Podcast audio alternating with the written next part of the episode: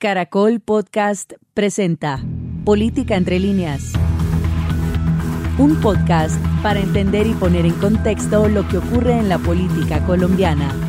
Les damos la bienvenida a este primer episodio de Entre líneas, un espacio mm, dedicado a analizar y comprender todo lo que pasa en la política colombiana. Vamos a entender y poner en contexto la realidad nacional en la voz de todos los sectores, todas las opiniones y los temas a los que le debemos echar un vistazo. En este espacio estará Lizeth de Suezca, Sebastián Cortés y por supuesto quien les habla Diego Perdomo. Las coaliciones políticas, Lizeth y Sebastián, un tema bastante interesante. Y que conforme pasa el tiempo es más coyuntural. Que se va moviendo respecto a todo lo que vamos a ver, elecciones, alianzas, partidos, candidatos, todo lo que se va a empezar a mover en los próximos meses y que sigue moviéndose, pasen los años porque las coaliciones es algo que siempre van a estar presentes en la política colombiana y en todas. Así que bienvenidos, esto es Entre líneas podcast. Bueno, y es cada vez más frecuente escuchar la, la palabra coalición, alianza, pacto en los noticieros de radio, en la televisión y en los periódicos, y menos frecuente en Colombia, Latinoamérica y el mundo en general que un candidato a cualquier cargo de elección popular llegue al poder solo y sin acudir a esa figura de la coalición. Sí, Diego, y es que los partidos políticos, como le decían todo el mundo, forman coaliciones por varias razones. Primero, para mejorar las perspectivas que tienen electorales, para formar también mayorías o para superar los periodos de crisis, pues que ya tuvieron algunos partidos y que se ve en la política colombiana. Como quien dice, agrupados es mejor, ¿no? Bueno, pero pasemos a la historia. Se llama coalición, alianza, bloque político, pero básicamente lo que es es un pacto entre dos o más personas, normalmente ideas que estén afines, para lograr, como usted dice, las mayorías y tener más votos en cualquier elección popular. En la mayoría de los casos, las coaliciones se van a producir cuando un solo partido o candidato no tiene los suficientes apoyos para lo que busca formar y pues la coalición la hace para tener más apoyo. Sobre este tema y sobre las coaliciones hablamos con el profesor de la Universidad del Rosario, Jan Basset, y esto nos dijo sobre las coaliciones. Las coaliciones son unas alianzas políticas mediante las cuales los partidos presentan eh, candidatos comunes, sean candidatos únicos para funciones como presidente o alcalde, sean listas comunes para cuerpos colegiales como, eh, como el Congreso, el Senado o la, o la Cámara. Las primeras eh, eran autorizadas y reglamentadas desde hace tiempo, las segundas son relativamente nuevas, apenas desde la reforma de equilibrio de poderes de 2015 se autorizan las coaliciones para el Congreso, los cuerpos colegiales eh, y por lo tanto es una figura eh, que ha llamado mucho la atención particularmente para los pequeños partidos que no podrían pasar el umbral por sí solos. Entonces esto explica que la figura se ha vuelto popular últimamente. El camino de las coaliciones a la hora de llegar al primer cargo del país es algo que se ha venido dando y sobre todo en la segunda vuelta, Diego. Y sobre todo porque generalmente los partidos buscan llegar, estar en el tarjetón de primera vuelta, pero pues pues al final quedan dos candidatos y esos candidatos buscan sumar apoyos y los partidos también sumarse por donde creen que, que, van a tener más posibilidades de estar en el poder. un empujoncito, el final, el final para llegar. O tener representación. Toda esa movida del protagonismo, de quiénes están, quiénes lo impulsan, porque así uno no crea el que es, terminando apoyos fundamentales. Pero es que teniendo en cuenta que los candidatos que pasan a esta etapa buscan precisamente sumar apoyos para quedarse con la Casa de Nariño, pues surge este cuestionamiento. ¿Es posible hoy en Colombia ser presidente sin hacer una coalición? En cuanto a presidente, pues en realidad eh, hay coaliciones informales desde hace tiempo en Colombia, básicamente desde que las elecciones no se juegan en el marco del bipartidismo tradicional, es decir, desde el principio de este siglo. La primera elección que no vio ganar a un candidato del bipartidismo fue la de, de Álvaro Uribe en 2002 y desde este momento básicamente todos los presidentes han sido electos en coalición y es muy difícil que un solo partido pueda sacar por sí solo eh, un presidente, aunque lo haga formalmente a veces, pues en realidad detrás de, él hay una coalición formal o no de varias fuerzas políticas en el contexto de división eh, de partidos políticos en el, en el cual estamos en el país.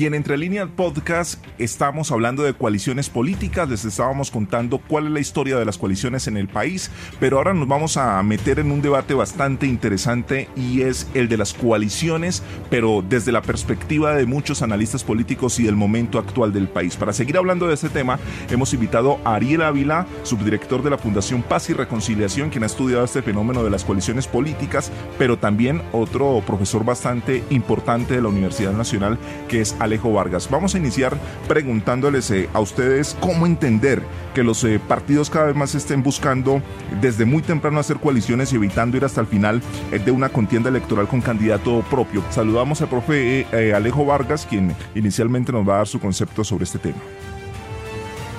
Bueno, muchas gracias por la invitación. Yo creo que eso responde a, un proceso de fragmentación de los partidos.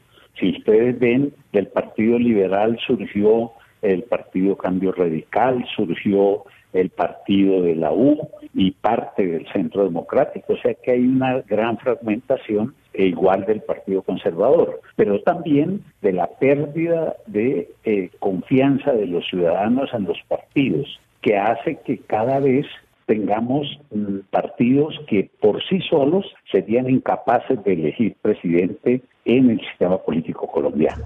Frente a este tema, ¿qué opina eh, el subdirector de la Fundación Paz y Reconciliación, Ariel Ávila?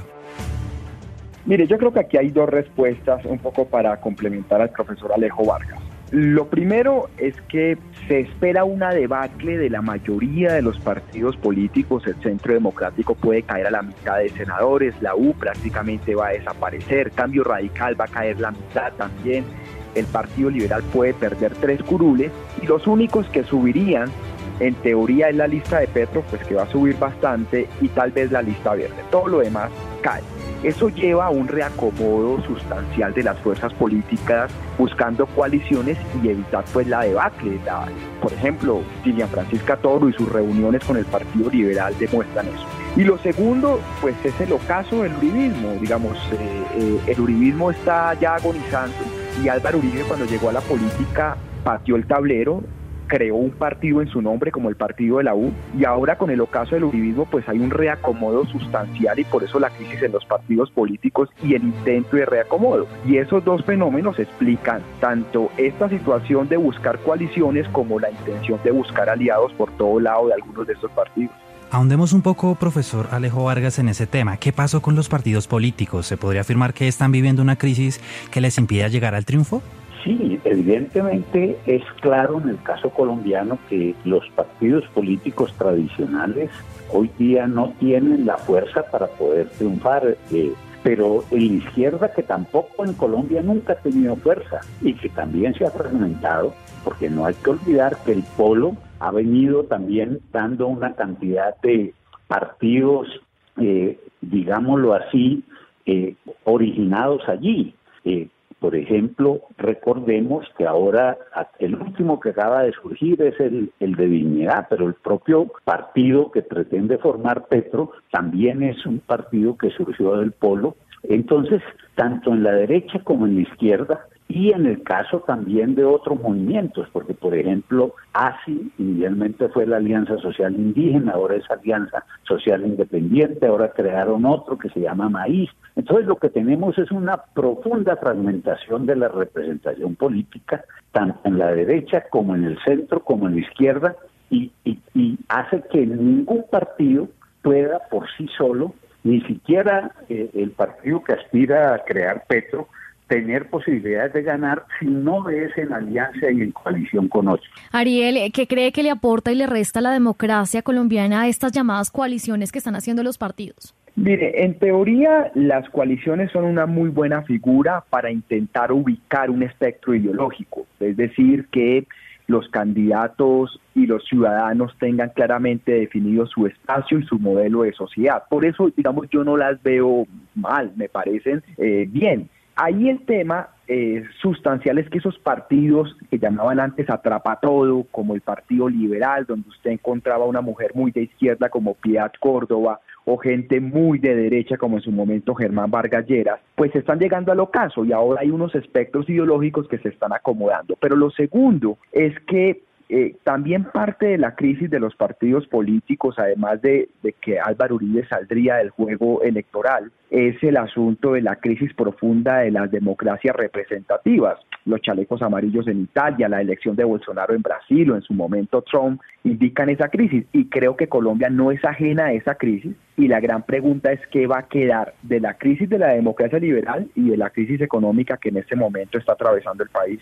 Estamos en Entre Líneas, Entre Líneas Podcast, un eh, espacio dedicado al debate político, a analizar estos temas y quiero cerrar con usted, eh, con ustedes, profesor Alejo Vargas y doctor Ariel Ávila, frente eh, al papel que van a tener estas coaliciones en las elecciones del año 2022. Brevemente, ustedes cuál cuál creen que va a ser el papel que van a tener estas coaliciones políticas? Yo creo que van a, van a ser definitivos, porque como hemos dicho, los partidos como tal, independientemente, no van a poder tener sino unas representaciones pequeñas. Entonces, las mayorías en los cuerpos de representación van a ser derivadas de esas coaliciones, de esos acuerdos y sin duda cualquiera que vaya a ser el presidente va a tener una gran dificultad en el Congreso para tener una coalición estable de apoyo. Doctor Ariel. Básicamente yo creo que el 13 de marzo del próximo año va a ser como la primera vuelta presidencial en lo fundamental las consultas y las coaliciones que se armen representarán inicialmente eh, gran parte del debate electoral. De ahí los que ganen saldrán disparados pues para primera vuelta las consultas que más logren votos.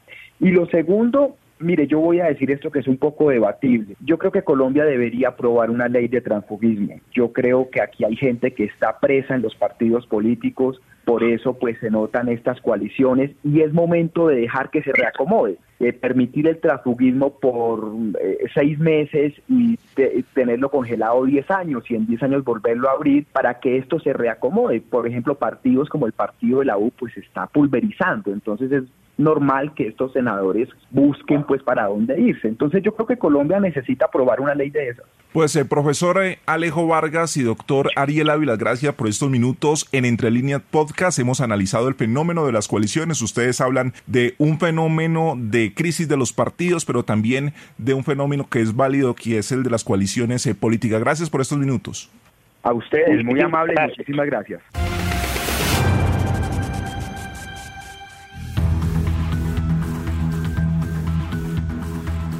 Hay un tema interesante y es el tema del 2022 porque habrá contiendas electorales. Sí, habrá tanto presidenciales como legislativas, pero lo más destacado, Diego y Lisset, es que a más de un año de que inicien precisamente, las movidas políticas avanzan a paso acelerado. Sí, pues miren, se ve mucho movimiento. Les voy a explicar. A ver, vamos, a, vamos a, hacer el mapa, la foto. Exacto, ustedes imagínenselo, imagínenselo y entre líneas lo van analizando. Entonces, por el lado de la derecha, se ha venido trabajando en una eventual coalición entre sectores como el Centro Democrático, Cambio Radical, los conservadores, imagínense acá partido de la U también, y los cristianos, además de los exalcaldes como Federico Gutiérrez e incluso también exgobernadores. Paralelo a ello, la presidenta del partido de la U, Lilian Francisca Toro, quien planteó que su colectividad quiere tener candidato propio para el 2022, ha sostenido reuniones con exalcaldes como, por ejemplo, Alejandro Char, Enrique Peñalosa y exgobernadores como Dumek Turbay. De ahí podría salir una eventual coalición de exmandatarios y, por supuesto, candidato, pero adicionalmente, no se descarta que finalmente esta coalición entre exmandatarios que está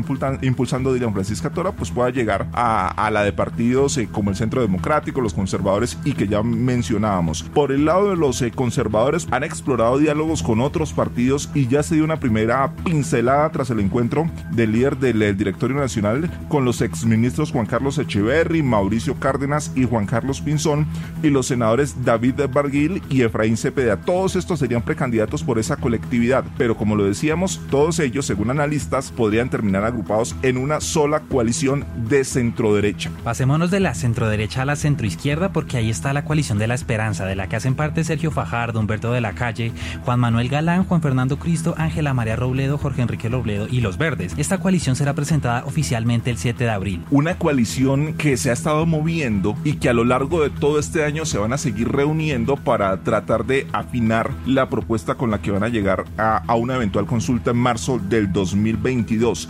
Por el lado de la izquierda, Lisset, usted que también ha estado muy pendiente de estas movidas, también hay temas importantes. Sí, en la izquierda no solo Diego se creó un pacto histórico con lo que aspiran tener mayorías en el Congreso, sino que también se tienen precandidaturas y candidaturas ya cantadas. Esta como la de Gustavo Petro, que ya conocemos, Alexander López y Roy Barreras, que también se unió. Ese es un tema llamativo, el de Roy Barreras, porque Roy Barreras estaba en el partido de la U, renuncia al partido partido de la U, ha estado impulsando algo que se llama la bancada eh, socialdemócrata de la que hacen parte varios congresistas que están en partidos, pero también están impulsando. flotando ahí. E impulsando movimiento. Entonces, a Roy nunca se le ha ubicado en la izquierda izquierda, pero se ha ido acercando a esta coalición que va, busca tener mayorías, como usted lo indicaba, en el Congreso de la República, pero también va a tener candidato y vamos a ver qué pasa en ese ajedrez político que se sigue moviendo. Así que esas son las movidas políticas que se están gestando y de allí vamos a ver noticias de aquí en adelante hasta el año 2022. Pero adicionalmente a esto que les contábamos y de todo el mapa político que se puede moviendo a lo largo de este año, también hay una, una precandidatura que está ahí como entre sí y no. Por ejemplo, el tema de Alejandro Gaviria, rector de la Universidad de los Andes, que muchos sectores le están coqueteando, pero no ha definido nada, ¿no? Están haciendo una campaña de expectativa gigante porque la presión es demasiada para que tome la decisión. Pero, sobre todo los estudiantes, pero contradictoriamente, precisamente es la academia la que, según ha dicho el mismo Alejandro Gaviria, se lo está impidiendo, porque dice, tiene un compromiso con la Universidad de los Andes. Todas estas coaliciones y todas estas se han venido gestando a un año de las elecciones del 2022. ¿Qué pasará? Amanecerá y veremos. Y en entre líneas les vamos a ir relatando a todos ustedes lo que pase en las movidas políticas. Les agradecemos por este primer episodio. ¿Cómo se sintieron en este primer episodio de Entre líneas podcast? No, bien, es una experiencia que tenemos que seguir dándole a los oyentes que nos están escuchando, agradecerles y en todo el mundo. No es política a la mano, que todos sepan cómo está la movida, cómo está todo, porque todos necesitamos, todos somos los que vamos a salir a votar, a salir a votar las urnas y necesitamos saber quién está con quién, quién se mueve con quién y qué es lo que nos beneficia a todos. Porque si usted no entiende algo, estamos entre líneas para analizarlo para usted. Y la política en contexto, ¿no? Así que a todos ustedes en todo el mundo que mm, están escuchando este podcast, muchas gracias y nos vemos en una próxima entrega de Entre líneas podcast.